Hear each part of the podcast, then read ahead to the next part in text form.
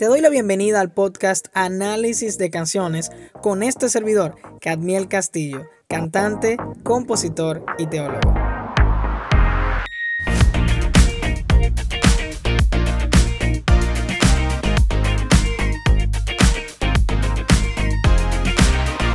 Bueno que estás escuchando este episodio porque lo hice pensando en ti y en lo que puedes necesitar al momento de estudiar la Biblia. Este nuevo segmento de How To es exactamente para equiparte en el análisis de letras de canciones y teniendo las herramientas a tu disposición puedas no solo analizar sus letras, sino también estudiar la Biblia a profundidad. Bueno, respecto a los pasos de los que te voy a hablar, quiero aclararte algo que es importante que sepas, que son sencillos, pero requieren tiempo. Así que prepárate para empezar a estudiar la Biblia de una forma más práctica y precisa. El paso uno es leer la Biblia en varias versiones y es algo que te recomiendo siempre porque hay momentos que un versículo es complicado cuando lo lees en una versión.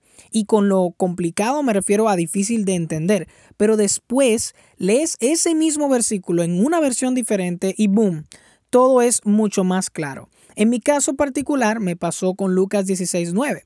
La primera vez que lo leí no pude entender exactamente el versículo 9. Todo iba bien, ¿no? Yo iba leyendo todos los versículos del capítulo 16, todo perfecto, el mayordomo infiel y todo. Pero de repente llega el versículo 9, la gran enseñanza de Jesús, y me quedo, me quedo pasmado, no, no entiendo qué está pasando en el texto. Dice, Jesús dijo en Reina Valera 60, dice, y yo os digo, ganad amigos por medio de las riquezas injustas, para que cuando éstas falten, os reciban en las moradas eternas.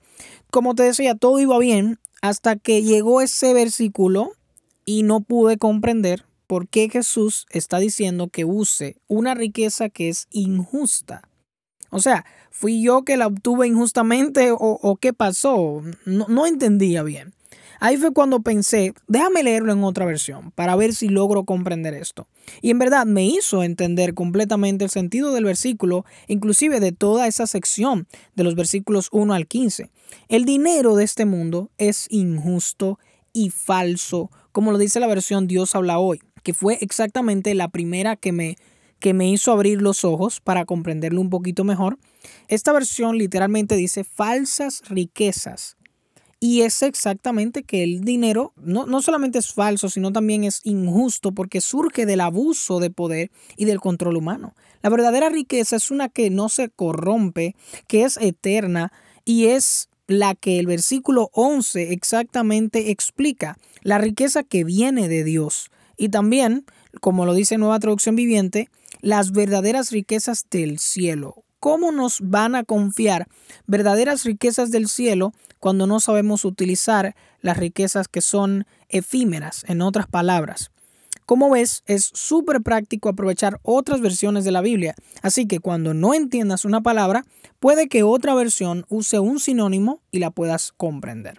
Bueno, aquí te doy un ejemplo de lo que sucedió conmigo al cumplir con este primer paso. Y sé que al ponerlo en práctica empezarás a experimentar lo mismo.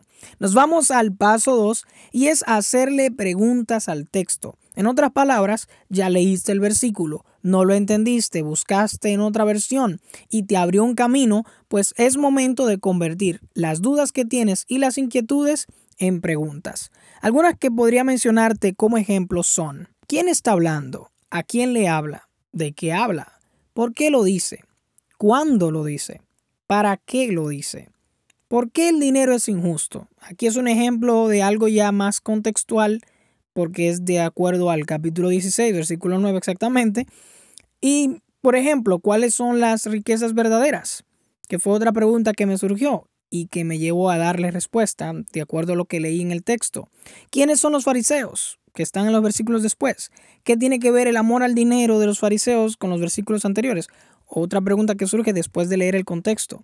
Y pueden surgir muchas más a medida que sigas leyendo todos los versículos antes y después del versículo que estás estudiando. A eso es lo que llamamos contexto inmediato. Por eso no importa la cantidad de preguntas que le hagas al texto, ni el tipo de pregunta. O sea, olvídate de las preguntas tontas o sin sentido Todas tienen un propósito y es hacerte entender mejor el texto. Es decir, que Tienes que empezar a ver las preguntas como una bendición para tu vida, de manera que te sirvan a tu poder crecer en tu entendimiento del pasaje. Ahora bien, aunque algunas preguntas se responderán fácilmente leyendo el contexto, habrán otras que serán un poco más difíciles de responder, pero que igual existe la forma de responderlas. En este caso te recomiendo que acudas a un comentario bíblico o un teólogo que conozcas, porque no todos los detalles estarán a simple vista en el texto. Pero para esta parte extra necesitas mucho cuidado con las interpretaciones de los comentarios y de los teólogos que consultes. Siempre trata de volver a lo que habías hallado y comprueba si tiene coherencia con lo que encuentras en el comentario bíblico o lo que te dice un teólogo que conozcas. Lo más saludable es tener la Biblia como la fuente primaria siempre, aunque puedas apoyarte en fuentes externas. Estoy seguro que estos pasos te ayudarán a estudiar la Biblia de forma más práctica y precisa, pero recuerda que la clave no está en que obtengas mucho conocimiento bíblico, sino en que pongas en práctica lo que conoces. Muchas gracias por haberte quedado hasta el final y será hasta un próximo episodio.